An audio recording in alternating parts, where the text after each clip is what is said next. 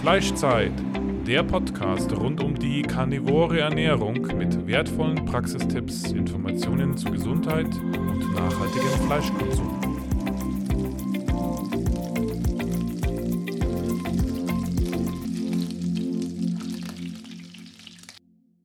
Unser Partner heißt jetzt carnivoro.eu und bietet Supplemente rund um die karnivore Ernährung in höchster Bio-Weidequalität. Es gibt dort wertvolle Innereien wie getrocknete Leber, Herz, Milz, Knochenmark oder einen Innereienmix. Nicht nur die Mineralien, sondern auch die Vitamine sind durch die schonende Gefriertrocknung zu 95 Prozent erhalten. Das Verhältnis von Vitaminen und Mineralien ist in Innereien perfekt auf unseren Körper abgestimmt, da es sich um ein natürliches Lebensmittel handelt, das unsere Vorfahren über Jahrtausende konsumiert haben. Auch die Aufnahme durch unseren Körper erfolgt auf natürliche Weise gegenüber Nahrungsergänzungsmitteln, die isoliert hergestellt werden und häufig Zusätze enthalten. So gibt es auch Knochenbrühe in praktischer Pulverform zum Auflösen, auch ohne Zusätze, ganz natürlich mit einem hohen Anteil an Kollagen. Sichere dir jetzt mit dem Code Carnitaria 5% Rabatt auf deinen ersten Einkauf. Herzlich willkommen zu einer weiteren Folge des Fleischzeit-Podcasts. Wir haben heute Wolfgang Sappel zu Besuch. Er ist Agraringenieur und wird uns nicht nur etwas über Landwirtschaft erzählen, über regenerative Landwirtschaft, sondern auch über besondere Steak Cuts. Das nennt sich nämlich Asado. Und wir werden auch über Bitcoin sprechen. Also mal ein bisschen andere Themen. Vielleicht kennt ihr den amerikanischen Meat and Mafia Podcast. Da geht es nämlich auch um Fleisch und Bitcoin und Kryptowährung. Das heißt, es wird mal Zeit, dass wir jetzt hier auch auf Fleischzeit das mal kurz erwähnen. Genau. Wolfgang, schön, dass du da bist. Ja, stell dich doch mal vor. Mhm. Ja, Andrea, vielen Dank erstmal für die äh, Einladung. Ähm, mich freut sehr, dass ich mich da einbringen kann. Ähm, ich komme aus einer ganz traditionellen Landwirtsfamilie in äh, Holzkirchen. Da bin ich auch aufgewachsen.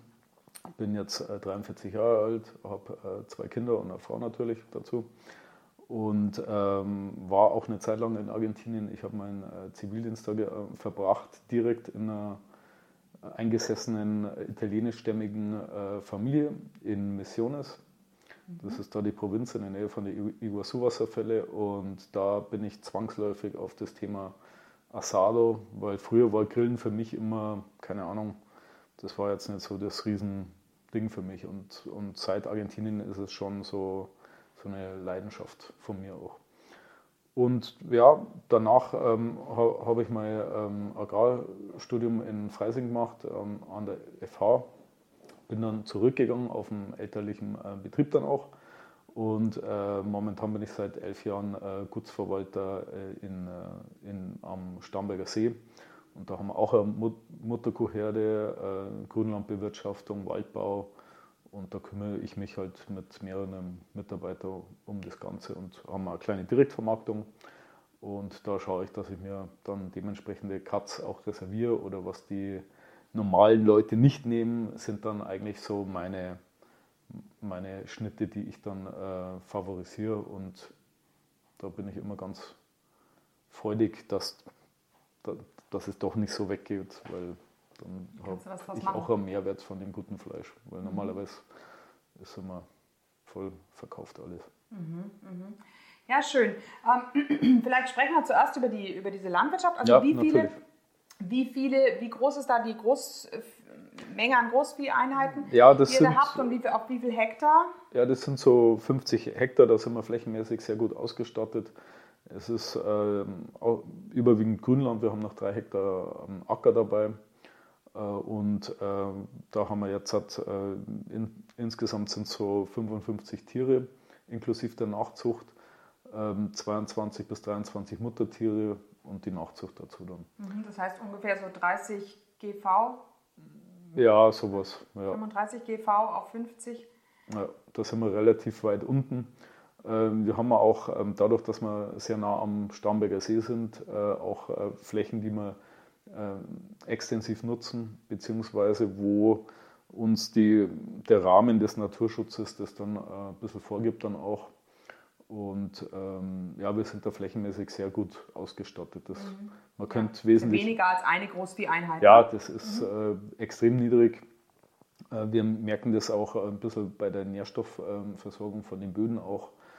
Ähm, wir haben sonst immer ähm, ähm, was dazugekauft von Nachbarnbetrieben organischer Dünge, Dünger, Gülle sozusagen. Jetzt sind wir dabei, dass wir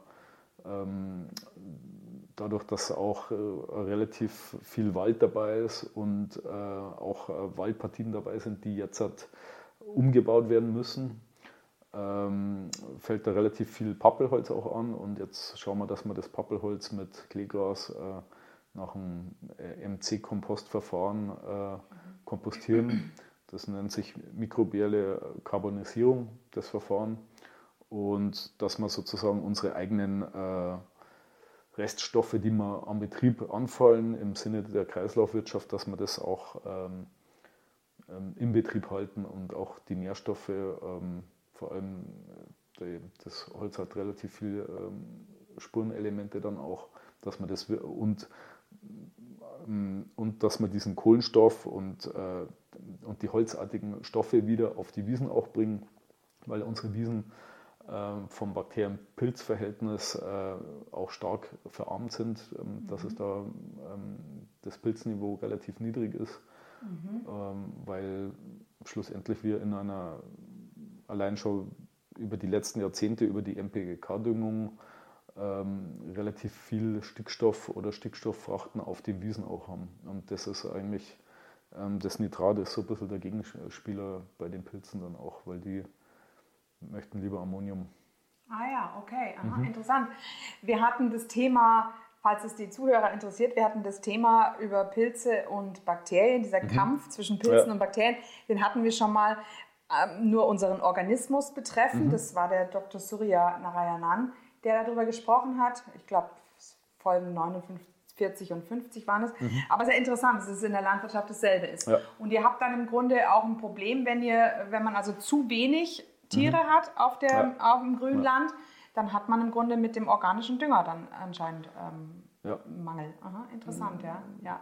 Und diese Kompostiertechnik, das habe ich jetzt eben auch gelernt aus dem Buch vom Bösel, von Benedikt okay, Bösel. Okay, ja, super. Ja. Der hat ja verschiedene Verfahren. Ja, genau. Ähm, die haben es irgendwie so angehäuft. Äh, ja. ähm, macht ihr das auch in so, so Zylinder aufgebaut, in denen das dann irgendwie... Mm, das, ähm, das, das, sind John Sus, ähm, das sind äh, reine... Ähm, ähm, das ist dann kein Kompost, sondern das ist ein Inokulat. Und das kann man dann wiederum zum Beispiel für die Saatgutanimpfung äh, nutzen oder, oder auch, mhm. äh, man kann es versprühen dann auch mit der ähm, Pflanzenschutzspritze. Mhm. Das, machen wir auch. Da haben wir jetzt den ersten äh, ah, das auch angesetzt. Kompost-Tee, gell? Wird auch öfter gesagt, oder? Na, das nee. ist auch wieder was anderes. Okay, entschuldige. Also, äh, na, aber das ist, ähm, das ist vom äh, Dr. Johnson und, und seiner Frau ist das entwickelt worden. Die haben in äh, Amerika ist das ein ähm, Agrarprofessor und der hat das ähm, getestet äh, auf seinen Flächen auch, die sind da extrem, ähm, ja, das sind fast so wüstenartig schon. Das ist echt ein Extremstandort. Ich erinnere mich jetzt bloß nicht, mhm. wo das jetzt genau in Amerika ist. Jedenfalls, ähm, der hat da sehr gute Erfolge erzielen können. Ähm, und, äh, und wir haben jetzt das vor drei Jahren, da hat mich die Frau Dr. Ingrid Hörner darauf gebracht, das ist eine sehr umtriebige Mit-60erin, die mhm. war früher ähm, Sachverständige in der Landwirtschaft und hat sich so die letzten 15 Jahre dieses ganze Sach mit, mit regenerativer Landwirtschaft angeeignet und, und treibt da ähm, einige von uns ziemlich an. Und, und da mhm. sind wir mhm. auch froh drum, weil die gräbt einfach so das Wissen aus, analysiert und gibt es dann auch weiter. Und das ist auch ganz wichtig, ähm, dass man sein Wissen teilt. Nicht nur die Erfolge, sondern auch die Misserfolge.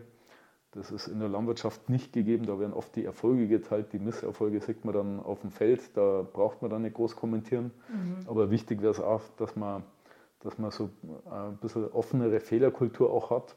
Weil, weil dann muss nicht unbedingt der Nächste äh, denselben Fehler machen. Ja, ja, sich einfach austauschen. Ne? Das ja. ist ja das, was wir Karnivoren hier ja auch Ja, ja das ja. ist absolut. Das mhm. ist, ja, ja. Ja. Super, und, und, da sind wir zum Beispiel auch zum Bösel auch schon raufgefahren, mehrmals. Mhm, mh. Haben uns ah, das ja. angeschaut, ähm, haben uns auch da mit den Mitarbeitern ausgetauscht, dass man einfach sieht, ah, okay, was kann man verbessern, wo hakt es nur ein bisschen. Ähm, weil alles nur vom Buch oder, oder von YouTube rauslesen und äh, Copy und Paste, das funktioniert oft auch nicht. Mhm. Okay, ja. Mm, die, beim Bösel, die haben, glaube ich, 600 Hektar, ne? Na, na, die haben 1000 und ja, dann haben sie noch 2000 Hektar Wald. Ah ja, okay, ja, ja ist also eine, eine Wahnsinnsdimension. Aber die machen ja auch viel mehr Ackerbau, machen die ja, ja auch noch. die machen ja, hauptsächlich genau. Ackerbau. Und ja, und du hast mir erzählt, die macht aber tatsächlich Rotationsweidehaltung, was ja, ja. relativ selten ist. Ähm, und mich würde dann interessieren, wie hoch ist dann das Gras, wenn die Kühe wieder auf dieselbe Fläche kommen? Ist es dann wirklich so hoch? Hast du dann wirklich ein, eine, richtige ja, eine richtige ähm, Raufaser da sozusagen? Oder? Ja, doch. Ähm, jetzt hole ich mal kurz aus, wie wir dazu gekommen ja. sind. Natürlich wieder äh, durch äh, Bücher über Alan Savory, äh, auch über sein, sein TED-Talk und dann ist das hängen geblieben. Ich habe das sogar mal 2007 äh, im Studium als ähm, beim Zusatzfach schon mal davon gehört, aber wie man halt so ist, äh, was der Bauer nicht kennt, frisst er nicht. Erstmal tut man ja, als und sagt, Blödsinn. ja, was ist denn das jetzt schon mhm. wieder? Und ja, das geht vielleicht in Afrika.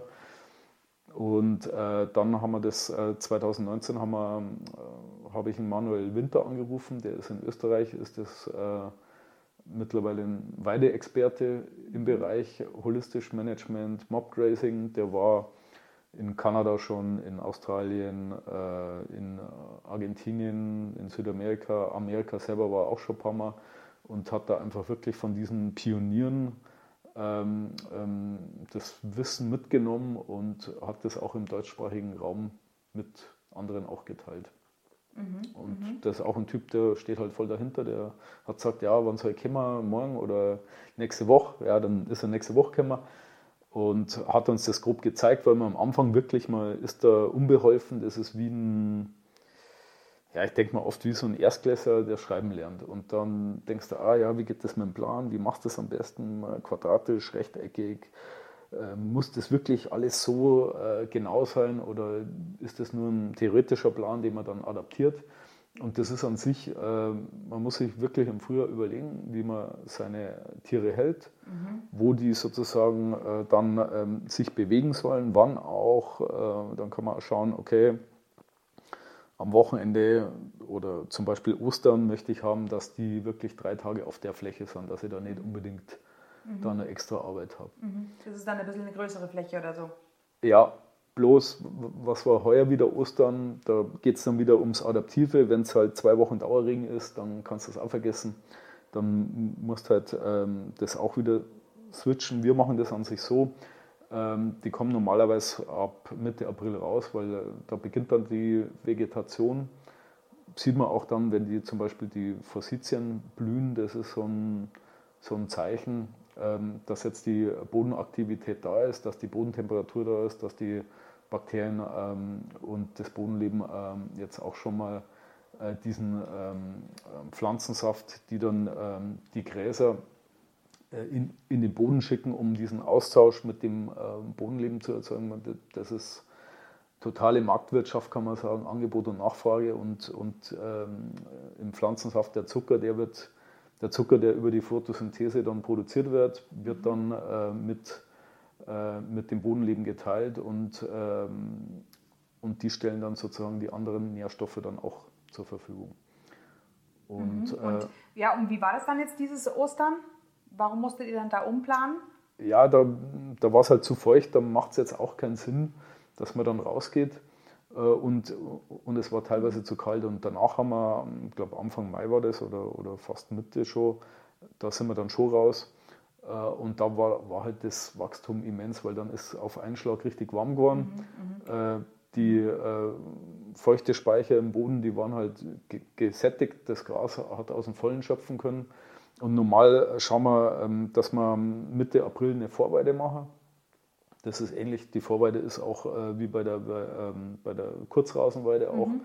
Und dass man wirklich, ähm, dass die tageweise ähm, ähm, auf, auf drei Hektar sind. Das heißt, die, ähm, in der Nacht, früh und am Abend äh, gibt es noch Zufütterung äh, im Stall, weil sich ja die Bakterien im Pansen ja auch ähm, an das andere Futter anpassen müssen. Mhm, genau. Und ja, das war ja das, was die Caroline Wiedel gesagt ja. hatte, gell? dass sie ja eigentlich immer eine Raufaser dazu gibt ja. bei ihren. Mhm. Das machen wir zum Beispiel nicht, mhm. sondern ähm, die passen sich dann über, über zwei bis drei Wochen an, mhm. je nachdem, ähm, wie es passt. Das heißt, äh, wir haben 70 ähm, Prozent von unserer Weidefläche ist arrondiert um den Hof.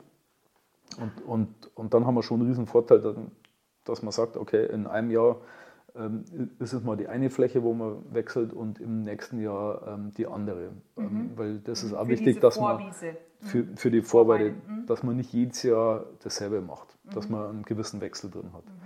Und ähm, das schaffen wir ganz gut oder haben das die letzten Jahre ganz gut auch geschafft.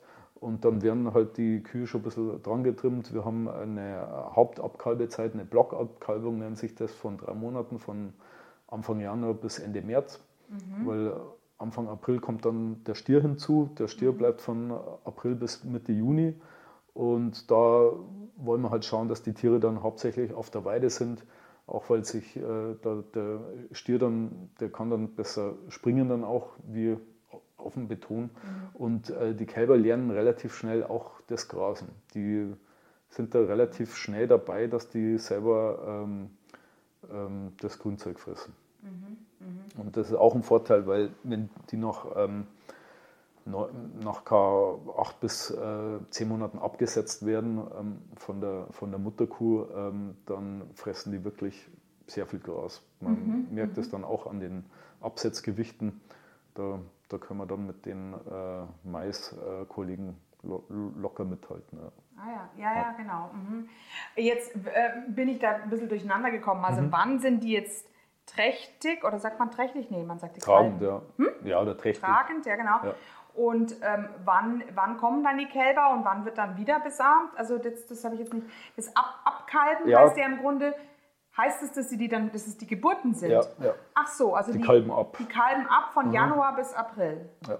Na, von Januar bis Ende März bis und März. Äh, und dann kommt von Anfang April bis äh, Mitte Juni kommt der Stier, weil die sind dann ab, ab Mitte Juni sind die auf der Alm und da kann man einen Stier nicht mehr äh, gebrauchen. Ah ja, okay. Mhm. Mhm. Und auch nicht, ja, und da sind halt die Kälber auch schon ein bisschen älter, die sind dann schon ähm, drei Monate alt teilweise und dann gehen es da mit dem Alter ähm, auf die Alm und dann ist das auch sicherer, wenn die dann äh, zu jung werden.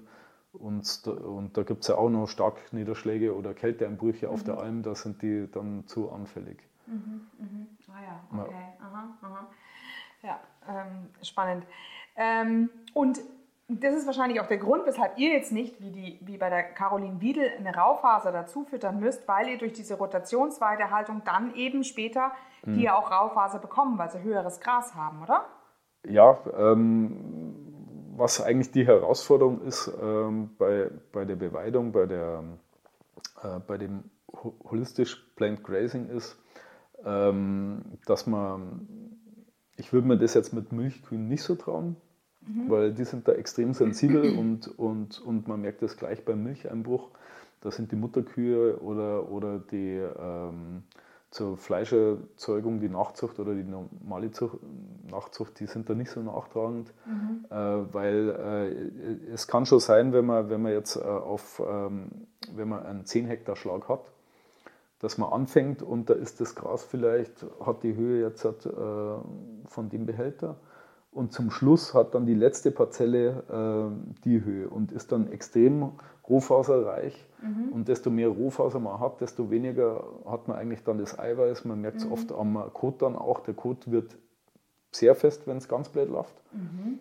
Dann sollte man theoretisch Eiweiß dazu füttern, das machen wir aber auch nicht. Mhm. Ähm, und ähm, wenn es zu jung ist, dann ähm, haben die ganz normal Dünnschiss. Dann, dann gehen eigentlich die Nährstoffe zu schnell durch den Darm, mhm. so wie bei uns schlussendlich auch. Mhm. Und äh, da muss man immer so dieses Gleichgewicht finden oder schauen, okay, ähm, das ist ganz stark vom Wetter auch abhängig. Sprich, wenn es jetzt im Frühjahr richtig gut geregnet hat, äh, dann haben die noch einen Wasserspeicher. Wenn jetzt äh, zum Beispiel wie heuer ähm, hatten wir eine Sommertrockenheit im äh, Juni, mhm. also dann bleibt das äh, Gras äh, komplett stehen Und dann muss man den ganzen Plan, den man sich da gemacht hat, äh, auch wieder ähm, über den Haufen schmeißen und, und, ähm, und entweder man geht, äh, zum Beispiel wenn man jetzt hohe Bestände hat, sollte man relativ schnell über die Fläche dann gehen, dass man es dann wieder bestoßen kann. Und ähm, ja, und das sind lauter so kleine Tricks, die man dann hat. Oder wenn das Ziel jetzt ist, dass die Kühe äh, sich maximal ausfüttern, ähm, dann ähm, macht man eher äh, quadratische ähm, Begrenzungen. Äh, und äh, bei den rechteckigen ähm, oder, oder, man kann auch mal so ganz schmale Schläuche da machen, wenn das Ziel ist, okay, man möchte schauen, dass die möglichst viel äh, auch zusammentreten, mhm. dass, man, dass man eine Mulchauflage hat. Mit, äh, das sehen dann viele als, äh, als ähm, einerseits Futterverschmutzung und Futterverschwendung an. Andererseits, ähm, man kann mit einer Infrarot-Thermometer kann man dann mal auf dem Boden äh, dann äh, draufschauen. Sieht im Hochsommer auch, okay, beim Mulch hat es vielleicht 32 Grad. Äh, wenn es unbedeckt ist, wenn zum Beispiel mal da, wo das, äh, wo das Wasser gestanden ist, wo die Tiere halt äh, das Gras zertreten haben und nur noch Erde ist, dann hat man da 55 Grad. Mhm. Ähm, das Verrückte ist auch, ähm, dass man das teilweise auch hat, wenn es bewölkt ist, wenn es plus 20 Grad hat, weil durch die UV-Strahlung ähm, wird der Boden ja auch nochmal aufgeheizt. Mhm, mh. Und das ist so, die sagen ja, glaube ab, ab 40 Grad rum, ähm, dass sich ja diese Eiweißstrukturen bei den äh, Mikroben und so weiter im Boden, ähm, die werden ja dann auch zersetzt oder, ja. oder, oder platzen dann. Und dann schafft man durch die Mulch äh, diese Bedeckung. Das ist einerseits äh, ähm, trocknet der Boden nicht so schnell aus. Andererseits ist es dann auch wieder Futter für den Regenwurm und zusätzlich ist es halt dieser, dieser Hitzeschutz fürs Bodenleben. Ähm, bloß bei unserer Lage ist es echt eine Herausforderung, weil wenn es dann wieder, keine Ahnung, 50 Liter regnet oder, mal, oder zwei Wochen durchregnet, dann ist halt das ein einziger Bad mhm. und ist dann wieder ein Nachteil. Mhm. Also dann dauert, dann das, mit dem Wetter haben wir, das mit dem Wetter haben wir noch nicht im Griff, dass wir, dass wir jetzt zwei Wochen genau wissen, wie das Wetter wird oder, oder länger auch. Und das ist eher dieses Risiko, was wir in der Landwirtschaft einfach haben. Mhm. Dass wir halt das mit dem Wetter handeln müssen und da ist jede beste Intention, die man am Anfang vielleicht hat, ist zum Schluss die schlechteste. Das, mhm. Mit dem muss man einfach leben und, und mal klappt es, mal nicht. Und äh, wir werden das jetzt im nächsten Jahr auch ähm, so anpassen, dass wir jetzt im Frühjahr und Herbst schon relativ stark runtergrasen werden. Und äh, über den Sommer lassen wir es dann eine Idee länger, dass wir auch diese Futterreste dann auch nicht haben. Mhm, mh, Weil die okay. sind dann schon ein Thema. Mhm. Gut, ja, spannend. Ja. Müsste man sich eben wirklich auch mal vor Ort anschauen, ne? Und sowas ja, klar, na, absolut. Und ähm, es ist an sich man muss diese Planung verstehen. Ähm, ich habe einen Mitarbeiter dabei und habe das auch erklären müssen, warum die jetzt diesen Mehraufwand äh, betreiben sollten. Ähm, das ist ja oft schwierig. Ja, warum soll ich jetzt eigentlich meine Ständig. Routine ändern mhm. und äh, brauchen ihre Zeit? Das heißt, du hast es eingeführt bei euch, diese ja, Rotationsweiterhaltung. Ja. Okay, mhm, und die anderen mussten dann mitziehen. Ja, die mussten dann mit der Zeit mitziehen. Ich mhm. und was denken Sie inzwischen darüber? Ähm, das ist schon angekommen, äh, denen ist schon bewusst, warum die das machen und dann macht es auch Sinn. Mhm. Und das ist halt auch wichtig, dass man die Sinnhaftigkeit dahinter sieht. Ähm, aber auch mit permanenten Hinterfragen, da äh, steht man dann schon als Chef dann vorn dran und ist immer unter Beschuss mhm. und muss ab und zu zurückschießen. Das äh, geht dann nicht anders. Aber ich muss sagen, das äh, hat sich mittlerweile sehr gut etabliert und bin auch froh drum, dass ich da die Leute auch hinter mir habe, sonst könnte ich das auch nicht machen. Mhm, mh. okay. Weil dann müsste ich alles selber machen und das ist ja, die Landwirtschaft ist ein kleiner Teilbereich von den Aufgaben, die ich habe. Mhm. Und, äh, Was da, hast du dann noch für Aufgaben? Oder? Ja, wir haben, wir haben relativ viel Landschaftspflege auch. Ah, ja. Und ähm, auch so Liegenschaftsmanagement, mhm, mhm. Personalführung noch und der, die ganze Bürogaudi. Mhm. Und dadurch. Mhm.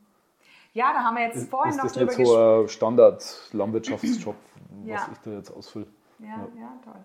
Es ist schön, wenn es abwech abwechslungsreich Ja, ist. absolut. Jetzt haben wir ja vorhin darüber gesprochen, dass, ähm, dass ähm, ihr eben unheimlich immer mehr verwalterische Aufgaben ähm, habt. Ja. Äh, mit dieser, ihr habt also, es gibt ja so eine Landwirtschafts-App, also das sollte ja den Zuhörern, sollte eigentlich jedem Menschen, der irgendetwas konsumiert und ohne die Landwirtschaft Ja. können würden wir nichts konsumieren, denen sollte es jetzt eigentlich klar sein, dass die Landwirte, also inzwischen müssen das alle Landwirte haben, diese App.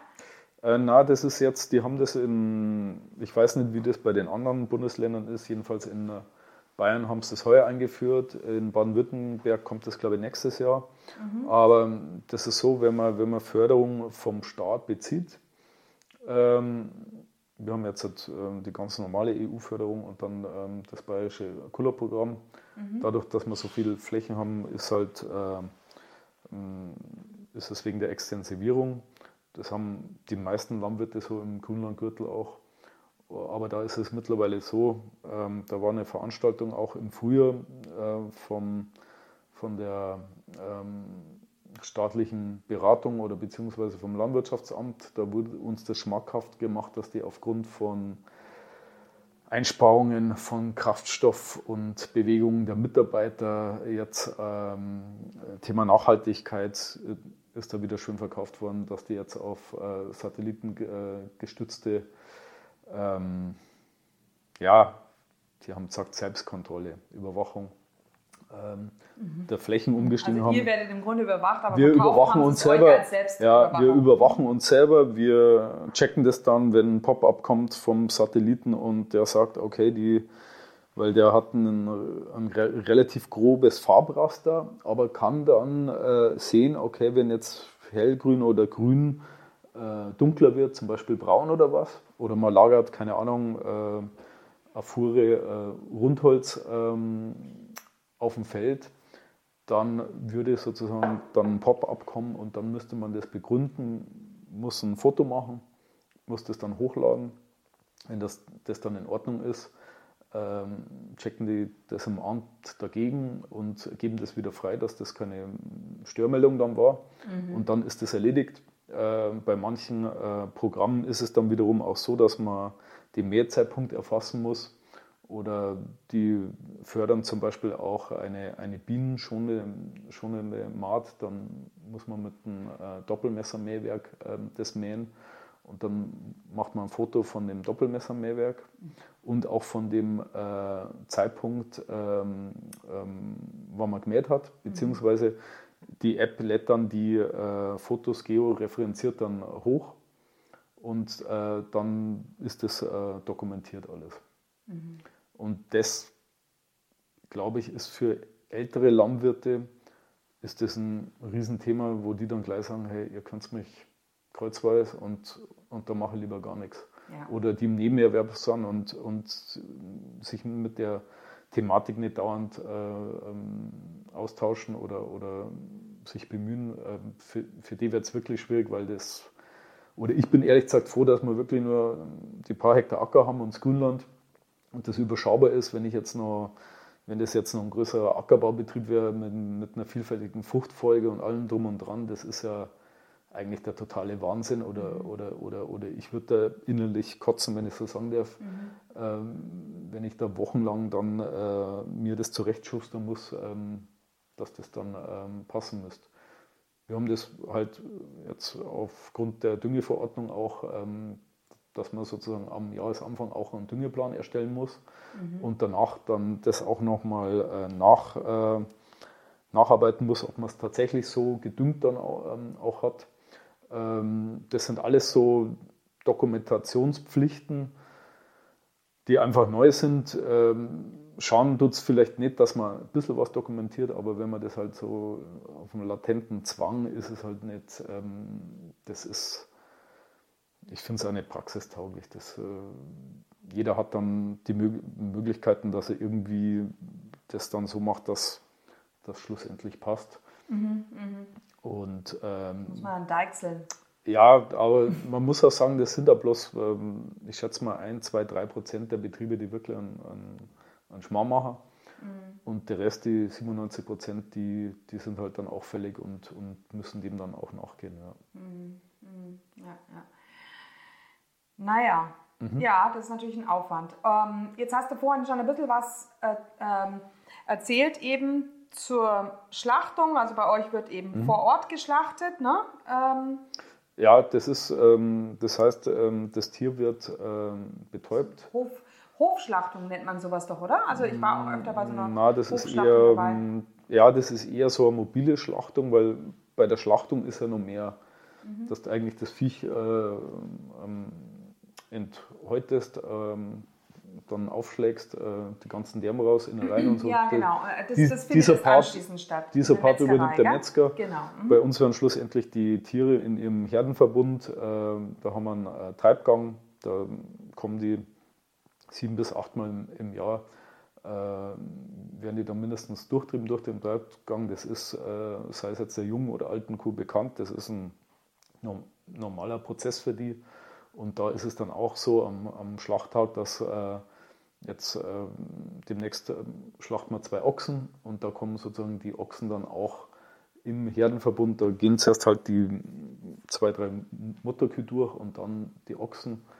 Dann wird sozusagen der Bolzenschussapparat dann auf die Stirn aufgelegt, ähm, dann werden die betäubt und das innerhalb, von, das, innerhalb von 30 Sekunden oder 60 ja, Sekunden. Ja, das geht relativ dann, schnell. Das ist ziemlich, aufge, ziemlich ähm, stressig, finde ich mhm. eigentlich ja, ja. auch. Und ob das dann auch Sinn macht, dass das wirklich in diesem äh, Zeitraum dann sein muss.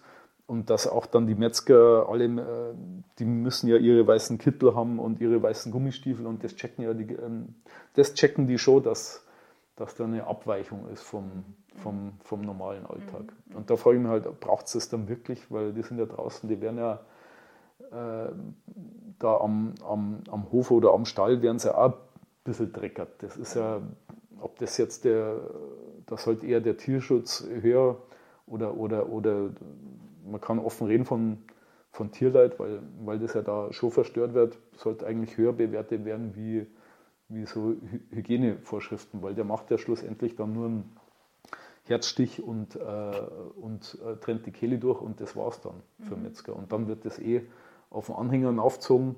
Das ist auch so, dass bei uns die Tiere nicht, ähm, die äh, Schlachttiere nicht lebend den Betrieb verlassen. Ähm, da sind wir auch froh drum, dass wir mhm. das jetzt so machen können. Wir merken das auch ja, subjektiv. Wir haben es jetzt nicht irgendwie wissenschaftlich untersuchen lassen oder, oder ein Fleischtasting gemacht. Aber wir merken schon, dass das äh, beim, beim Fleisch vor allem auch, wenn man jetzt das Fleisch äh, vakuumiert, ähm, sieht man das auch, dass der Fleischsaftanteil im Vakuumbeutel dann nicht mehr so stark ist wie früher mhm. einfach. Mhm. Aber A und O war es eigentlich, dass es halt den Tieren auch gut geht bis zum Schluss. Die haben die Ochsen, äh, die sind 23 Monate alt, die haben 650 Kilo haben die Lebendgewicht. Wow. Das mhm. ergibt so 350 Kilo Schlachtgewicht und dann sind das mindestens 200 Kilo Fleisch, was man aus einem Ochsen erzeugen kann. Und die haben wirklich zwei Jahre ein richtig geiles Leben bei uns gehabt, äh, echt cool Luxus. Mhm. Und dann muss das halt relativ schnell gehen. Mhm. Ja, ja, okay. Für die selber auch und dann ist uns die Qualität eigentlich ist so der zweite Aspekt von dem Ganzen. Und da haben wir einen mhm. sehr guten Metzger auch aus der Umgebung, der uns das auch äh, den Teil 1 übernimmt mit der Schlachtung, dass das gut funktioniert, dass das ruhig ist und den zweiten Teil auch äh, mit der Schlachtreifung und auch mit der Hygiene auch. Mhm, mhm, ja, ja. Mhm. Okay. Ja, und dann, ähm, wie, wie lange wird es dann abgehangen, das Fleisch? Was ja, wir sind, ja, das sind schon drei Wochen. Sind wir drei Wochen, ja. ja. Ich denke auch, also drei Wochen muss es schon immer sein. Ja. Ähm, ich habe das Gefühl, dass das dann eine bessere, äh, also gut, bei jungen Tieren kann man es mhm. vielleicht machen, dass man nur so, nur so zehn, äh, zehn Tage macht, aber ähm, das ist dann vom Geschmack her ist das halt was ganz anderes. Also mhm. Also das, dieses, dieses ja. Nussige auch im Fett, ja. das erlebe ich nur, wenn ich wenn die das wirklich lang ab, abhängen. Naja, da kannst du wahrscheinlich mit, mit Kalbfleisch oder, oder, oder mit Babybeef nicht so viel anfangen, weil das einfach geschmacklich, das ist Du kannst ja gleich ein Schweiners kaufen, das schaut mhm. ums Geld. Mhm. Ist jetzt meine persönliche Meinung, mhm. weil, mhm. weil einfach das, ähm, wie du sagst, das Nussige, das geht einfach, dieser Eigengeschmack ja. geht dann einfach ab. Ja. Ja. ja. Na, da schauen wir schon drauf. Ähm, nur es gibt da auch Möglichkeiten, die Fleischreifung zu verkürzen. Mhm. Ähm, wenn, das ist aus Neuseeland, das ist der Ewan Campbell. Der hat äh, selber eine relativ große äh, Fleischrinderherde auch und hat sich eher auch dem Thema Bodengesundheit ähm, verschrieben. Und der hat es geschafft, dass er, dass er, seine, dass er die Fleischreifung auf, auf neun bis zehn Tage verkürzt, mhm. weil, er, weil er die Mineralien, die Makro- und Mikronährstoffe äh, im Boden dementsprechend äh, angepasst hat, dass das äh, auch auf die, ähm, sagen wir mal, dass die Kühe halt vitaler sind, schneller wachsen, Thema so. Spurenelemente, mhm. Enzyme. Ja, heißt Wie es, bei Menschen dann, schlussendlich auch. Aber hat er das allein durch die Rotationsweidehaltung hinbekommen, auch. beziehungsweise durch verschiedene Gräser wahrscheinlich auch, gell? wie äh, du das jetzt ähm, vorhin auch schon erklärt hattest? Ja, nicht nur. Er hat es hauptsächlich durch, äh, ähm, durch die Anhebung von dem Mineraliengehalt. Von also er hat da praktisch Mineralien auch ausgestreut ja, auf das die ist, Felder. Ähm, Kalk-Magnesium-Verhältnis, mhm. dass das in einem Gleichgewicht ist, äh, ah, ja. Kal Kaliphosphor, Wahnsinn, die ganzen ja, Spurenelemente dann auch noch. Mhm. Das ist sozusagen dann dieses, äh, da kann man sagen, wenn, man, wenn, wenn ein Spurenelement, irgendwie ist es im Boden, äh, man kann es nicht messen, aber trotzdem ist es irgendwie drin. Jedenfalls, es mhm. gibt da auch gewisse Mindestmengen, die, die man haben sollte, wie bei uns Menschen ja auch, wo man, wo man so einen Bluttest macht, dann schaut, oh, okay, da ist man Zink, Molybden etc. Ähm, bis, bis im mittleren Bereich oder, oder, oder schlägt es doch im roten aus. Und da ist es genauso, dass man schauen sollte, dass der Boden äh, in der Balance ist. Und dadurch schafft man optimale ähm, ähm, Grasbestände auch oder kräuterreiche Grasbestände. Das nächste Produkt ist ja die Kuh, die ist happy, die es äh, hat die optimale Gesundheit, die Mutterkühe geben richtig äh, gute Milch auch, die Versorgung der Kälber ist äh, optimal gegeben, der Nährstoffkreislauf bei denen äh, ist sozusagen geschlossen, bis wir dann halt kommen, dann das Fleisch konsumieren, dann ist er geschlossen. Bei uns äh, hört es leider dann auf, ja, ja. Da, da, wandert mhm. es dann in die Kläranlage, das ist ein anderes Thema. Mhm. Das heißt dann auch, da, äh, auch wenn man jetzt sagt, ich, ich komme ja von einem Biobetrieb auch raus, und dann muss sich jeder Biobetrieb eingestehen, dass die Kreislaufwirtschaft leider nicht funktioniert. Mhm. Weil der Part werde nicht zurückführt, sei, ja. sei, es jetzt Milch oder Fleisch ja. oder, oder, mhm. oder, auch, mhm. oder auch beim Gemüse. Mhm. Und das muss man dann fast äh, um oder, oder, oder sollte man, das eigentlich der günstigste Weg ist, wenn man, wenn man Boden düngt, weil man halt dann diesen Kreislauf über den Boden dann wieder anschmeißt. Mhm. Ja, ja. Da kommt man nicht drum weg, außer wir müssten wieder unseren Klärschlamm auf die Felder bringen, ausbringen. Ja, aber da ist mittlerweile ist so viel Dreck drin und so viel Chemie oder was ja, allein ja, schon ja. von allein schon von den, von den Waschmitteln. Schmerzmittel, ähm, ja, genau. Ja, ja. Antibiotika, Antibabypille, also das. Und, und, und es landet ja auch, habe ich jetzt auch beim Umweltbundesamt gelesen, also die Antibiotika. Mhm ähm, nicht nur die, die, äh, also die, die, weil immer wird nur davon geredet, ich will keine Tiere essen wegen Antibiotika, aber es ist ja so, die Tiere scheiden die Antibiotika aus, wir scheiden die Antibiotika aus, sie landen irgendwie im Wasser. Ja, die ganzen Herbizide sind Antibiotika. Ja, okay. Also, ja, ja. Da, man hat es dermaßen im, im System drin, man, man kommt da gar nicht raus. Ja, Nur, ja. Und wenn dann man, kommen natürlich sowas wie, ich glaube, Antiepileptika sind auch extrem hoch im Grundwasser drin mhm. und da, äh, und natürlich ja. Antibabypille wissen wir ja auch. Ja. Mhm. Also wenn wir, wenn wir dann schauen, wenn man, wenn man eigentlich das, äh, wenn man vom Boden her denkt, dass man die ähm, einerseits die Bodenchemie, die Ausbalancierung äh, der Nährstoffe, die Bodenphysik und dann die Bodenbiologie, wenn man, wenn man das schafft, dieses Dreieck äh, aufzubauen und aufrechtzuerhalten, dass man wirklich auch keinen Humusabbau dann generiert, weil man kann im Grünland auch Humus abbauen. Das mhm. geht auch relativ schnell. Durch Überweidung oder wodurch? Ja klar, durch Überweidung, durch mhm. äh, Übernutzung, durch ähm, Mangel an, an den Spurenelementen mhm. dann mhm. schlussendlich auch. Mhm. Und ähm, da hat man die Möglichkeit äh, entgegenzuwirken und hat die Möglichkeit, wenn man, wenn man, wenn man wirklich schaut, dass man, äh, das ist eine Herausforderung, einen Humus aufzubauen oder schauen, dass der dass der eher stabil ist. Und durch diese Stabilität äh, kann man halt dementsprechend mehr ähm, Nährstoffe dann auch speichern, mehr Wasser speichern, man hat ein bisschen mehr Luft im Boden auch. und das bewirkt auch, dass dieses ganze System Boden auch resilienter ist. Das heißt, dann, dann kann es auch sein, dass der nicht nach äh, drei Wochen Dauertrockenheit nachgibt, sondern vielleicht nach der vierten Woche. Und in der vierten Woche regnet es zufälligerweise. Und dann, dann ist das auch für einen eigenen Betrieb ähm, ein bisschen ein Risikomanagement dann mhm. auch. Ja, und zusätzlich äh, kannst du halt durch diese Filterwirkung vom Humus, ähm, hast vielleicht den Nährstoff, äh, diesen Eintrag auf der Fläche, aber kannst das halt durch diese Filterleistung, ähm, weil das ist wie ein Schwamm schlussendlich, äh, kannst das auch kompensieren. Und ähm, wenn es zum Beispiel in einem Wasserschutzgebiet dann bist oder in einem Naturschutzgebiet, äh, trägst dann aktiv dazu bei, dass die Flächen oder beziehungsweise das Grundwasser, was darunter ja dann gebildet wird, ähm, dass das diese Schadstoffe dann, dann nicht hat. Mhm. Mhm. Aber man braucht halt ein aktives äh, Bodenmanagement und mhm. da sind wir leider auch in so einer Bubble. Da mhm. gibt es halt ein paar Verrückte, die das machen mhm. und, und sonst wird es eigentlich auch in der landwirtschaftlichen Ausbildung oder Studium ist mhm. das noch eine, eine Blackbox. Genau, ja. ja interessant. Aber es ist ja toll, dass du da jetzt ja, Vorreiter bist das ein bisschen zu untersuchen? Ja, bloß äh, wir haben ein paar Untersuchungsmöglichkeiten, aber ich muss ehrlich sagen, die sind auch zeitaufwendig, man mhm. muss dahinter sein mhm. äh, und man muss es auch verstehen und, und für mich ist das eine mega Lernkurve auch. Mhm. mhm. Und ja, ja, da hätte man früher auch wesentlich besser in Chemie aufpassen müssen. Das, äh, da kommt jetzt der Bumerang zurück, wo man gemeint hat, ja, das braucht es nicht. Aber das ist entscheidend, dass man diese ganzen ähm, äh, Stoffkreisläufe auch versteht. Mhm, mh. Und das ist schon eine Herausforderung. Mhm, ja, ja glaube ich. Mhm. mhm. Ja, jetzt waren wir ein bisschen abgeschnitten, ja. weil wir waren schon beim Fleisch und jetzt sind wir wieder zurück. Ja, das gehört halt alles zusammen. Das, das ist, alles, ähm, ja. Das, mhm, das, mhm. also die, du hattest jetzt berichtet von dem einen, in, der irgendwie besseres, ähm, ähm, geschmacklicheres Fleisch herstellt, dadurch, dass er darauf achtet, dass der Boden auch wirklich mehr Nährstoffe enthält. Genau.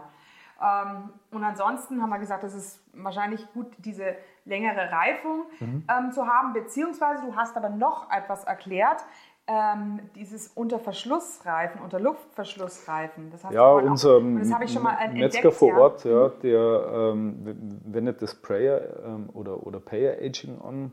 Äh, das sind so Kunststoffboxen, wo man sozusagen dann ähm, nach einem Tag nach, nach der Schlachtung der ist dann schon ein bisschen abgekühlt, der Schlachtkörper, aber relativ frisch noch. Und da ähm, tut man sozusagen äh, die ähm, rausgeschnittenen Teile, die man dann hat, zum Beispiel von der, vom, ähm, von der Schulter, die ähm, flache Schulter, runde Schulter etc., tut man dann alles zusammen. Äh, schaut, dass das ziemlich äh, kompakt dann in dieser Box liegt und gießt dann oben drüber. Da beim Mineralwasser darf man dann nicht sparen bei der Qualität man braucht auch nicht viel, da geht es bloß darum, dass man ähm, das sozusagen äh, ähm, das dann luftdicht ist und das schafft halt mit dem Wasser. Mhm. Und dann wird es nochmal mit dem äh, Gewicht beschwert und dann kann man das bis zu sechs Wochen äh, in der Box auch lassen. Und ähm, so sagen sie es zumindest, dass der pH-Wert von den Fleischteilen angeglichen wird und auch die Enzyme, die dafür verantwortlich sind, auch ähm, das gleichmäßig dann bearbeiten. Ja, was heißt es dann, der pH wird, wird der dann ein bisschen, äh, wird's ein bisschen saurer? Mm, boah, da fragst du jetzt wieder saurer. Okay. Weil, na, na ich, ich, ich glaube, das, ähm, weil das Problem hast du eher bei der Vakuumreifung, dass das ja immer, immer so metallisch äh, und ein bisschen sauer schmeckt. Mhm. Und das, ich habe es jetzt selber probiert, weil wir es am Betrieb auch anwenden möchten. Und ähm, ich muss da sagen, das war eine Top-Qualität. Mhm. Ich habe da jetzt mal die Schorrippe genommen, das ist eigentlich so ein Universal-Cut, das ist eigentlich Suppenfleisch. Mhm. Aber, aber, aber das kannst du als äh, Steak auch anbraten, mit dem ja. kannst du eigentlich alles machen. Ah ja, okay. Mhm. Und das habe ich zweimal von zwei verschiedenen Tieren auch gehabt und war an sich super. Und ähm, das hat auch noch dieses knallige Rote und äh, ja, das werden wir demnächst wahrscheinlich dann, dann auch mal testen. Mhm, mhm. Ja, ja, spannend. Aha. Genau, also dieses, diese Asado-Steakverarbeitung, ja. die du in Argentinien mhm. äh, ein bisschen reingeschnuppert hast, ähm, die ermöglicht es einem eben alle möglichen Stücke, die wir als, als Bratenstücke hernehmen. Und ich muss ja ganz ehrlich sagen, ich finde ja ein Braten ist ja eigentlich also äh, absolut äh, in, in Englisch heißt es disgusting, äh, äh, weil es, ein, es ist einfach trockenes Fleisch, Ja. geschmacklos inzwischen und ähm, also wenn das Mhm. nicht viel, viel, viele Sehnen dazwischen hat, beim Suppenfleisch oder so, wenn es richtig Ja. sehnig ist, dann hat es Geschmack. Aber wenn ich einfach nur so einen Tafelspitz zum Beispiel hernehme, Mhm. Ja. das ist für mich äh, ähm, traurig und da bin ich irgendwann mal auf das Picanha gestoßen. Ja, ja, das ist super. Na, normalerweise Tafelspitz, Bürgermeisterstück, ähm, das kann man auf dem Grill auch. Ich mache es halt immer, mei, dadurch, dass meine Frau auch Argentinierin ist äh, und äh, ich mich da immer beweisen muss, wenn ich in Argentinien bin, äh, habe ich mich das äh, habe ich mich mit dem Asado schon stark auseinandergesetzt und habe das auch in, der, in den 15 Monaten, wo ich da äh, einen Zivildienst gemacht habe, war ja in, der, in einer argentinischen Familie voll integriert. Jetzt Und- äh, bin ich aber auch interessant, kann man einen Zivildienst in Argentinien machen? Äh, ja, mittlerweile gibt es einen Zivildienst in dem Sinn nicht mehr. Es gibt Genau, einen Freiwilligendienst. Ähm, das war zu meiner Zeit noch möglich. Ah ja, okay. Mhm. Also das ist ein Auslandsdienst und wird genauso anerkannt. Mhm. Ähm, das war eine super Zeit auch. Und ähm, da haben wir wirklich alles vom Rind oder wo man gemeint hat, ja, das, das geht eigentlich, das haben wir irgendwie drauf kann. Ähm, jetzt waren wir ja beim Tafelspitz und Bürgermeisterstück, das geht auch. Ähm, ich mache es eigentlich immer so, dass ich, dass ich viel indirekt grill mit, mit wenig Hitze und zum Schluss gebe ich halt dann Gas. Und dann kann es auch mal sein, dass äh, so ein Tafelspitz einmal, ähm, wenn das so ein normaler ist mit äh, zwischen drei und vier Kilo, dass der auch mal zweieinhalb bis drei Stunden braucht. Oder je nachdem, äh, wie, wie das Gusto ist, wenn man es richtig durchhaben möchte, was ich eher nicht mag. Ich mag es eher ähm, äh, in einem, schon mit dem Fleischsaft und, ähm, und noch ein bisschen rot. Ähm, dann geht schon so mit zweieinhalb, drei Stunden oder teilweise auch dann, dann, dann dreieinhalb. Das ist halt dann wirklich, Aber das ist dann ja auch wieder nichts gegrillt, das ist ja nichts kurzgebratenes wieder. na, Nee, okay. Aber mal, klar, du, wenn es jetzt, wenn es sehr pedantische Gäste hast, dann äh, kann es schon sein, dass du dann vielleicht einen Teil dann aufschneidest und ganz kurz äh, ein Branding machst und dann wieder, wieder das große Stück dann äh, auf den Grill legst und, und die kleinen Stücke schon mal verteilst. Das geht schon. Da ist man eigentlich schon ziemlich flexibel. Oder ich habe jetzt heuer auch mal Veranstaltungen gehabt, da haben wir ähm, ga- ganze Hochrippen sozusagen äh, äh, gegrillt. Und da habe ich es auch indirekt gemacht in so einer Art ähm, Grillbackofen. Das war eigentlich dann nur so eine, so eine Stahlbox und äh, unten ähm, mit einem Grillrost wurde dann eigentlich wie so ein XXL-Backofen.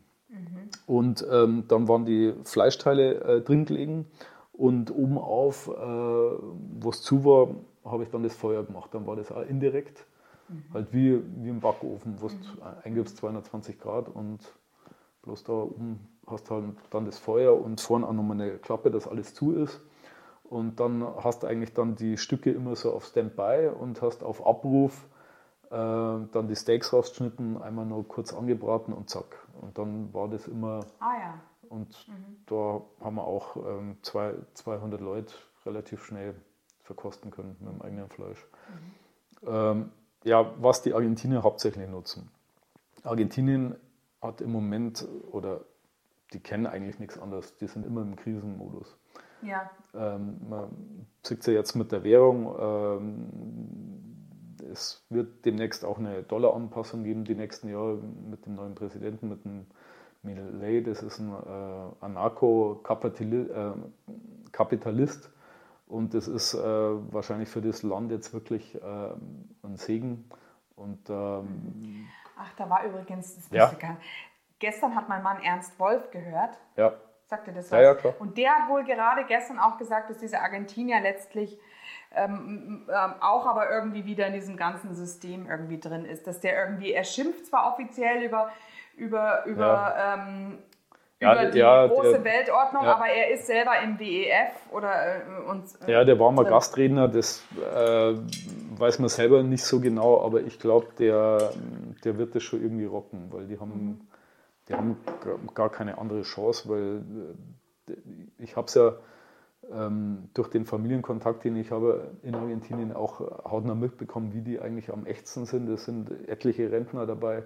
Man mhm. muss sich mal vorstellen, wenn bei uns jetzt, sagen wir mal, die Rente, die man auf dem Zettel sieht, die hochgerechnete, ähm, das reicht denen da drüben hinten und vorne. Die haben mhm. überwiegend zu, zu der guten Dollarzeit haben die äh, ihre Rente aufgebessert und, und, und kriegen jetzt äh, die Shit-Pesos zurück. Mhm. Das jetzt, ähm, wo ich drüben war, war das, äh, ich bin noch zur D-Mark-Zeit, war ich kurz drüben, einen Monat. Das war ähm, der ähm, Dezember 2000, 2000, 2000 war das, ja, Dezember mhm. 2000 und mhm. dann war, ich glaube 2001 ist ja der Euro gekommen. Mhm. mhm. mhm. Und genau, genau. Ich glaube, Silvester noch, 2000 war das letzte ja, Mal, und da war das haben. noch mhm. schweineteuer alles. Da war das richtig teuer. Für einen, da hast du für Bier äh, 2,50 Mark bezahlt. Klar, das ist ein Liter Bier, aber 2,50 Mark war dann schon eine Hausnummer. Und, ähm, und, und die haben jetzt hat, äh, ist momentan, glaube ich, ein Peso ist, äh, na, ein Dollar sind so knappe 1000 Peso wert.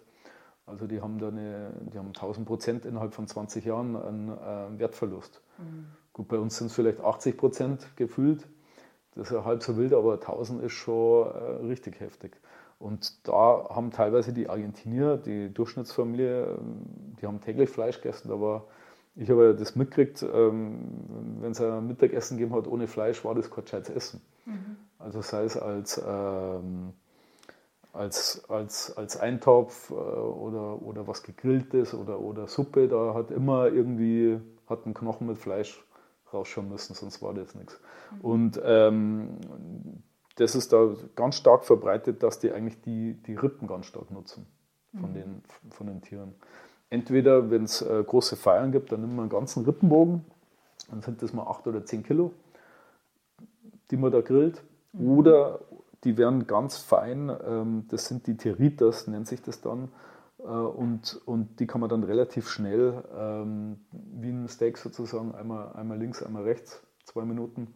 Und dann äh, hat man dafür mittags, das ist eigentlich so bei denen das Baustellenessen, dass die, ähm, ähm, die Rinderrippchen dann nehmen, weil das relativ günstig auch ist, aber die können sich das mittlerweile auch nicht mehr leisten. Mhm. Als, mhm. als Agrarexportland mhm. haben die jetzt äh, 40 Prozent äh, Arbeitslosigkeit äh, und äh, auch, äh, ich glaube, die ähnliche Anzahl auch äh, an, wo es wirklich hungern auch oder, oder unterernährt sind. Mhm. Also da sieht man auch, was Wahnsinn, für einen ja. Stellenwert auch Rindfleisch da hat bei der Ernährung. Ja, ja, und, und ähm, mhm. ja. ja, es ist halt eben, die Gefahr ist natürlich, was passiert bei uns, gell? Ähm, es wird ja, die Landwirtschaft wird immer mehr zurückgedrängt und... Ähm, ja, es werden immer weniger Bauern. Mhm. Wir waren ja in den 50er Jahren, waren es glaube ich 30 Prozent nur in der Landwirtschaft beschäftigt. Da möchte ich auch nicht mehr zurück. Mhm. Äh, nur man muss sich echt überlegen, äh, wie viel Landwirte man tatsächlich noch braucht. Es gibt auch Überlegungen, äh, das habe ich mal durch einen Bekannten mitbekommen, der, ähm, der, der das mal aufgeschnappt hat, dass man eigentlich, in, die wollen in Stadtnähe so eine Art äh, Zentren machen, ähm, wo man wo man sozusagen die, äh, den Stall von den Flächen abkoppelt. Dann ist der Stall in Stadtnähe und die Flächen sind irgendwo anders. Schon fast so wie äh, bei der DDR, so ein bisschen äh, kolchosemäßig, mhm. Dass man wirklich in Stadtnähe diese, diese Milchzentren dann hat oder, so, oder, oder Fleischzentren. Die bekommen dann halt künstlich oder, ähm, ja, nee, ja, oder bekommen die Futter dorthin. Die, wir dürfen also nicht grasen, das sind keine, keine Weiden. Dann. Ja, wahrscheinlich nicht mehr. Mhm. Ja, ja, aber es, unsere Böden werden natürlich komplett kaputt gehen, wenn wir nur noch Ackerfläche haben. Dann haben wir ja und dann ja. haben wir total trockenes Klima wahrscheinlich. Dann ist es ja totales Ja, das ist Klima dann, hier. Ja, weil wir hatten heuer äh, in der Hauptvegetationszeit wirklich drei Grad mehr. Das äh, ist schon, da sind wir halt im Klimawandel drin. Mhm. Und wir müssen halt schauen, wie wir, wie wir uns anpassen. Das ist halt bloß fraglich, wenn man, äh, wenn, man, wenn man jetzt ehrlich ist, die Städte tragen ja auch dazu bei, dass die ähm, das regionale Klima erwärmen, weil da ist mhm. so viel Beton verbaut auf einen mhm. Fleck und äh, so hoch konzentriert. Man, nicht nur das, dass die Stadt an sich sich dann schon erwärmt und mhm. diese Erwärmung ja dann auch, auch, wieder in die Atmosphäre geht, sondern auch, ähm, dass wir so diese Nährstofflieferung Vollgas in die Stadt rein und dann bleibt es in die Klärwerke wieder hängen. Mhm, äh, ja, und da sind wir auch dabei, zum Beispiel beim Waldumbau ähm, bemühen wir uns auch, ähm, dass, wir, ähm, dass wir zum Mischwald äh, kommen, sprich von Fichte Mono auf den Mischwald tendenziell, mhm. mhm. dass man einerseits äh, auch die ähm, Ökosystemleistungen, äh, die man, die so ein Wald dann auch generiert oder, oder so eine Landschaft, dass wir dem gerecht werden, ähm, sauberes Wasser, sau, saubere Luft und auch die Kühlleistung dann auch vom, vom Wald und äh, zusätzlich ist es für uns dann auch nochmal, dass wir das Risiko in Zukunft dann minimieren, wenn es jetzt noch wärmer werden sollte, weil die drei Grad äh, sind jetzt auch schon heftig. Mhm, mh, mh, ja, Und ja. ja, da sind wir ziemlich abgedriftet. Ja. Wir, mhm. ja, ja, ne, macht nichts. Nee, macht nichts, genau. Das ist ja gerade das Schöne. Ja. ja.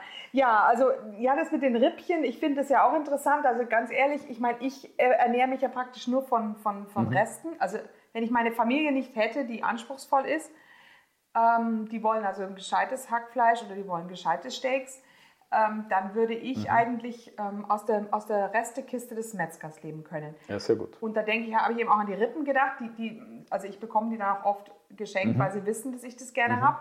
Kommt es halt ein bisschen auf den Grill, wird dann ja. abgeknabbert, dieser Knochen, das ist ja ein Traum. Oder eben, ähm, was ich jetzt entdeckt habe, wenn die, wenn die Hälften wirklich schon so vier, fünf Wochen mhm. hängen und dann wird außen abgeschnitten ja immer, das, was ja. im Grunde am angetrocknet ist. Und diese, diese Fettabschnitte oder, oder auch Fleischabschnitte, die außen total angetrocknet waren, diese haben teilweise schon ein bisschen Schimmel obendrauf. Ja, die haben schon Eigenleben. Mhm. Die tue ich durch den, durch den, durch den Fleischwolf hindurch. Und ich habe jetzt die, seit, den, seit Anfang der, also äh, der Schulzeit jetzt, seit Mitte September, habe ich ähm, dieses eine Fleisch da ähm, gegessen und das tut mir unheimlich gut. Das schmeckt okay. so gut. Es gibt so eine tiefe Befriedigung, dass ich jetzt, jetzt ist der, ist der 10 Kilo Kübel, den ich da geschenkt gekriegt habe, sozusagen, der ist jetzt leer.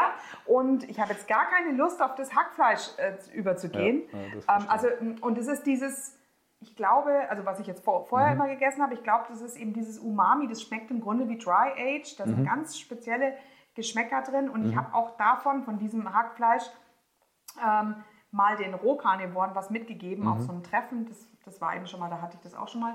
Äh, und die waren auch total begeistert, dass das so das, gut schmeckt und so, da gibt's jetzt, Da gibt es jetzt auch, äh, wie es Roh-Veganer gibt, gibt es Roh-Karnivoren jetzt auch? Ja, natürlich. Okay. Ja, ja, klar. Gibt es Roh, also Karnivoren, okay, die nur roh, rohes Extreme. Fleisch und Rohmilch ähm, konsumieren. Okay. Genau.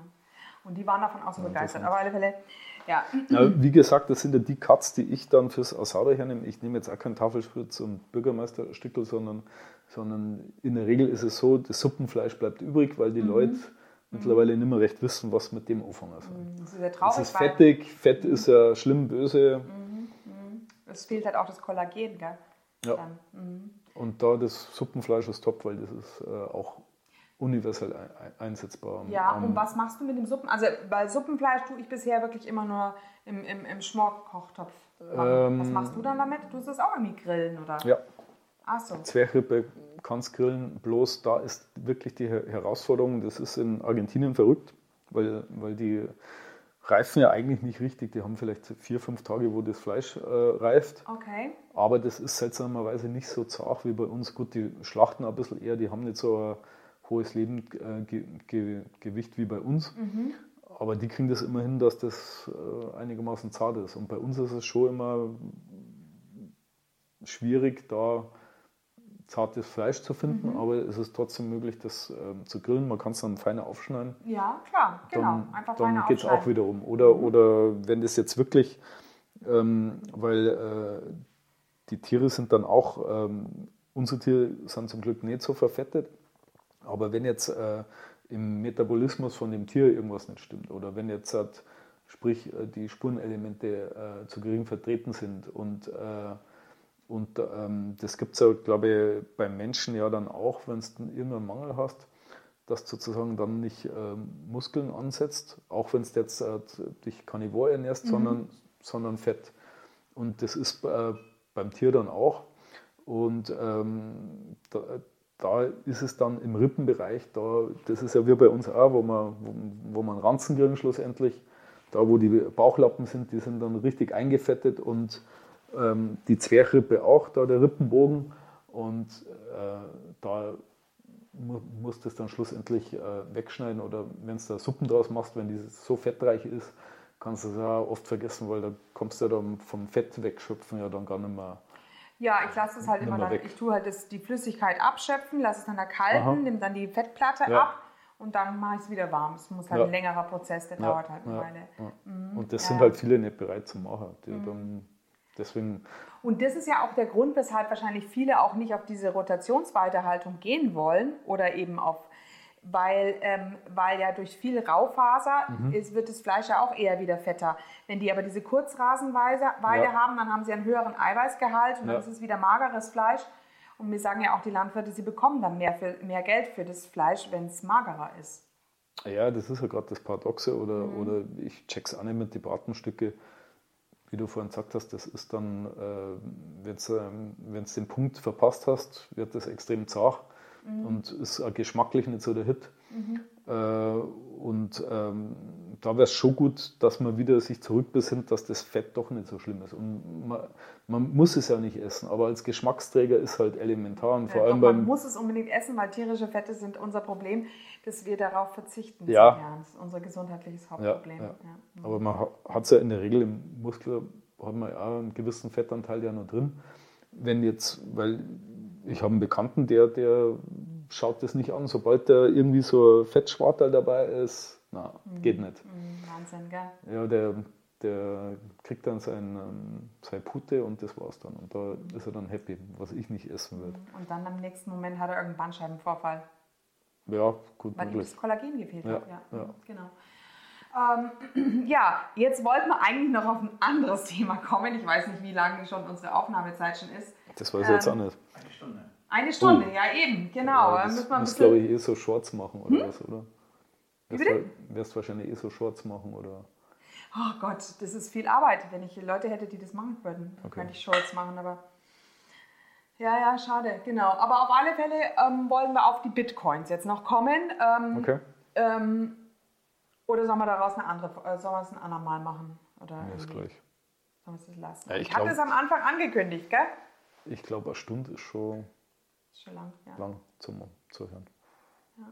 Oder, oder vielleicht kannst du das dann trennen, ich weiß nicht. Das wäre vielleicht so Teil 2 oder was. Ja. Naja, wenn wir jetzt schon da sind, haben wir letztes Mal auch gesagt, gell? Dann, genau. Also, ähm, ja, du hast jetzt dich mit Bitcoins beschäftigt und du möchtest auch Landwirten dazu raten, ähm, zu Bitcoin überzugehen. Also grundsätzlich, ähm, das, was ich jetzt bisher weiß, ist, wir haben ja, unser Finanzsystem ist, ist, ist am Ende. Also wir haben ja eben, ich habe vorhin Ernst Wolf genannt, der kann das allen Leuten erklären. Es, die Frage ist nur noch, wie lange es noch äh, am, überlebt. Aber irgendwann muss ein neues ähm, ähm, Finanzsystem Ja. her. Wir haben im Moment eine ganz starke Inflation. Und da ist eben die Frage, ähm, wie könnte man sein, ja, sein Vermögen auch, ähm, also teilweise natürlich Vermögen retten, aber ähm, die, das ist das, was ich eben nicht ganz am Bitcoin verstehe. Wenn ich, wenn ich, also wenn ich jetzt in Bitcoins in, investiere, ähm, und da wollten wir auch nochmal sagen, es gibt also Bitcoin und andere, viele andere Währungen, wobei ähm, Bitcoin selber als Rohstoff garantiert ist. Also da wird nie mehr äh, Volumen hinzukommen. Ja, das sind maximal 21 Millionen laut dem aktuellen Protokoll. Genau, genau. Das heißt also, da kann keine Inflation stattfinden, weil es keine Vermehrung dieses Geldes Ja, stattfinden ja, kann. Deshalb sehr hat es eben, eben wohl mehr, Ja. wohl mehr ähm, Zukunftsaussichten oder ist, da ist wirklich auch dann immer gegenüber der, der Ar- Arbeitsleistung ist dann immer dieser Gegenwert des Bitcoins, Mhm. Ja, der bleibt ist- gleich ne? bei uns. Das ist Proof of Work, das heißt, man muss wirklich, äh, das ist elektrische Energie, wo man, wo man dann diese Rechenleistung für, für das Finden der Blocks äh, bereitstellen muss. Und ähm, das regelt sich in dem System dann auch wieder automatisch, wenn eine höhere Nachfrage ist, dann, dann wird so, sozusagen die Difficulty, die Schwierigkeit, die Blocks zu erraten, äh, höher, dann braucht man eine höhere Rechenleistung. Und äh, was das Gute an dem Bitcoin Mining gerade ist, wir sind ja auch in einer Energietransformation bei uns. Es ist ja teilweise fast jeder Landwirt auch schon Energiewirt, sprich mit Photovoltaikanlagen oder, oder mit Heizanlagen oder Nahwärmenetze, je nachdem wie er äh, betrieblich äh, ausgestattet ist. Viele haben auch schon relativ früh in Photovoltaik investiert, wo das staatlich noch sehr gut ähm, gefördert worden ist und wo jetzt demnächst auch die, ähm, die Sicherheiten dann vom Staat ablaufen, dass man, die haben ja teilweise 50 oder 48 Cent Einspeisevergütung äh, kriegt für die Kilowattstunde und das fällt ja dann auch äh, weg. Dann sind es vielleicht maximal 5, 6 oder 7 Cent.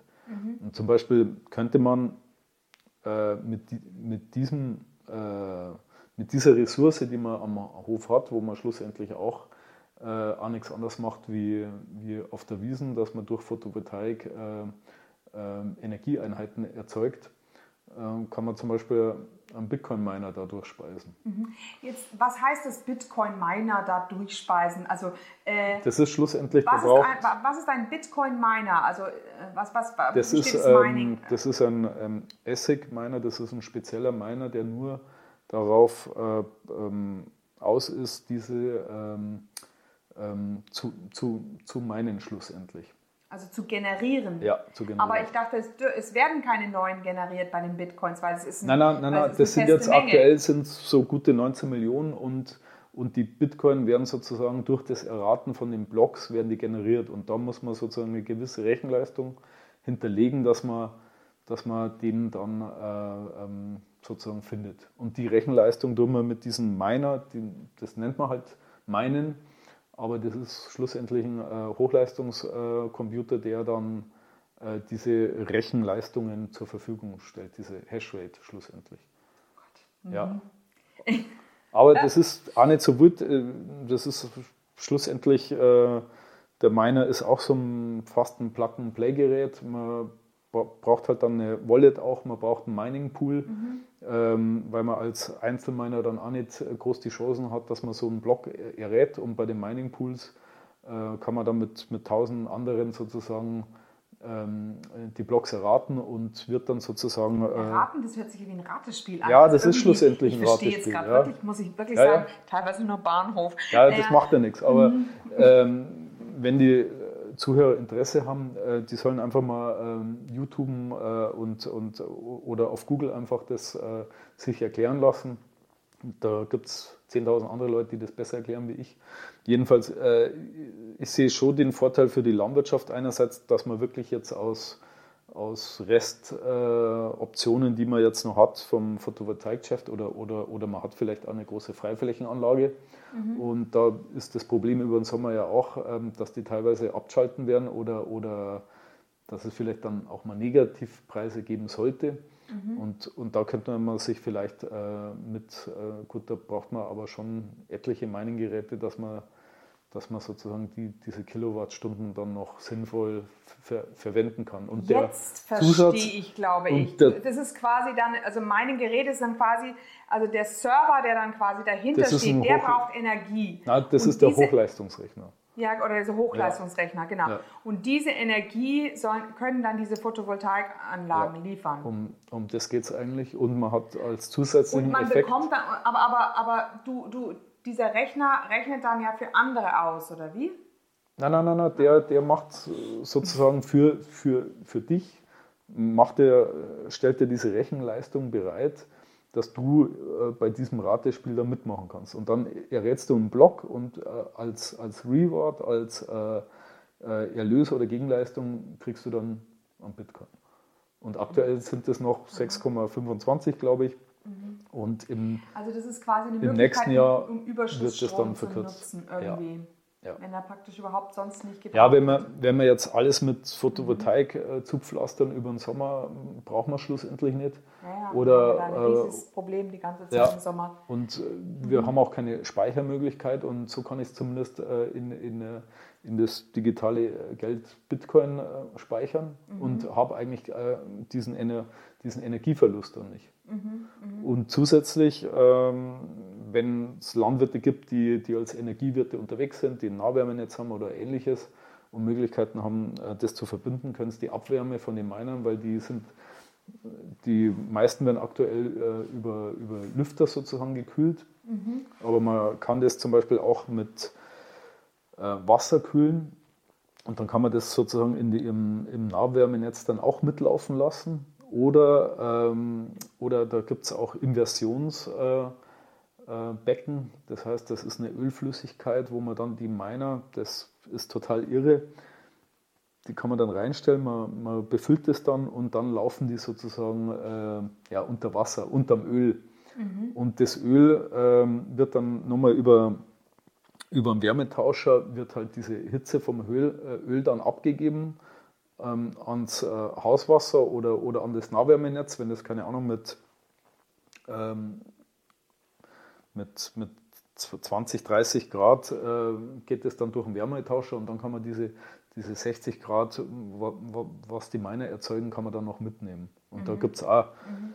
da gibt es zum Beispiel die Firma TerraHash in Augsburg, ähm, die beschäftigen sich da schon damit im, im industriellen Maßstab dann auch für Industriebetriebe, wie die, wenn es zum Beispiel Prozesswärme im Betrieb haben, wie die das zum Beispiel mit dieser Abwärme dann generieren können. Dann hat man einerseits den äh, Effekt, dass man, dass man Wert generiert und, äh, und zusätzlich die Abwärme, ähm, dass zum Beispiel das Meinen dadurch abgedeckt ist oder, oder der Stromverbrauch dann auch.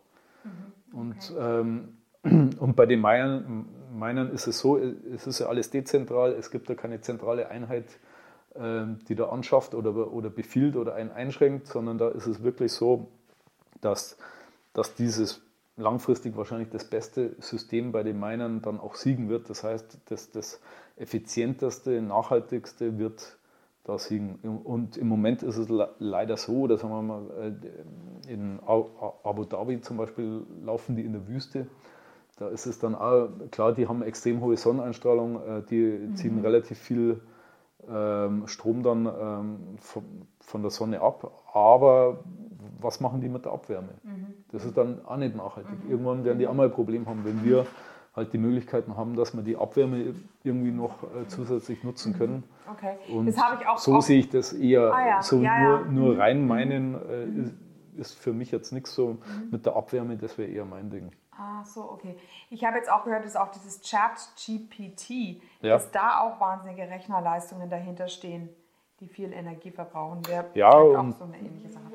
Okay. Und, und, unser normales Bankensystem läuft ja auch mit Rechnern. Wenn man, wenn man, wenn man jetzt hat, äh, am Bankautomat steht, ist auch Rechenleistung dahinter. Das Generieren von Krediten ist Rechenleistung dahinter. Mhm. Ich denke mal, dass das, äh, wir sind eine Energiegesellschaft. Das wäre da nicht weniger. Wir brauchen eher mehr Energie, weil mhm. Energie bedeutet dann auch Wohlstand. Das ist wie äh, im Grünland auch, wenn ich, wenn ich die Energie optimal umsetzen kann und, und die sozusagen in den Boden und in die Pflanze bringe und dann ähm, ins Tier und dann zu uns ja dann wieder, dann ist es da, das ist ein absoluter Mehrwert. Mhm. Ja. Also da ist der Klimawandel bei uns, wenn die Niederschläge passen, möchte man nicht laut sagen, aber für uns sind es vielleicht auch sogar bessere Zeiten. Für andere, gut, Oberfranken, die haben halt Pech gehabt oder in Brandenburg auch, mhm. Sandbox. Die haben da ein Riesenproblem. Aber bei uns, ich glaube im Voralpenraum, wir haben da noch, noch ein bisschen am Massel. Außer die Starkregen-Ereignisse nehmen noch zu. Aber da braucht man halt dann wirklich ein Lammmanagement, das das ein bisschen abpuffern kann auch. Mhm, mhm, ja, gut. Ja. Dann haben wir es soweit, oder? Genau. Ja, ja schön. Jetzt, ich, ja, ich bin, ich bin da irgendwie ganz auf dem, auf dem auf einem anderen Schlauch gewesen. Ich dachte irgendwie eine ganz andere Richtung ja da rein. Aber deshalb war okay. ich mit dem, mit dem, genau, mit dem Bitcoin. Aber überhaupt ist halt die Frage, ob man eben ähm, so ja. ein bisschen in, in, Bitcoin immer mehr investiert, um eben unser ja, das muss jeder selber wissen. Das ist auch keine, keine Finanzberatung, aber ich denke mal, das, das schadet einfach nicht, wenn man, wenn, man, wenn man diese Ressource dann selber schürfen kann. Und ähm, es braucht jeder bloß seinen Rentenbescheid anschauen. Die landwirtschaftliche Rente ist auch überschaubar. Mhm. Es hat auch nicht jeder die Möglichkeit, dass er, dass er Zweit-, Dritt-Einkommen dann hat.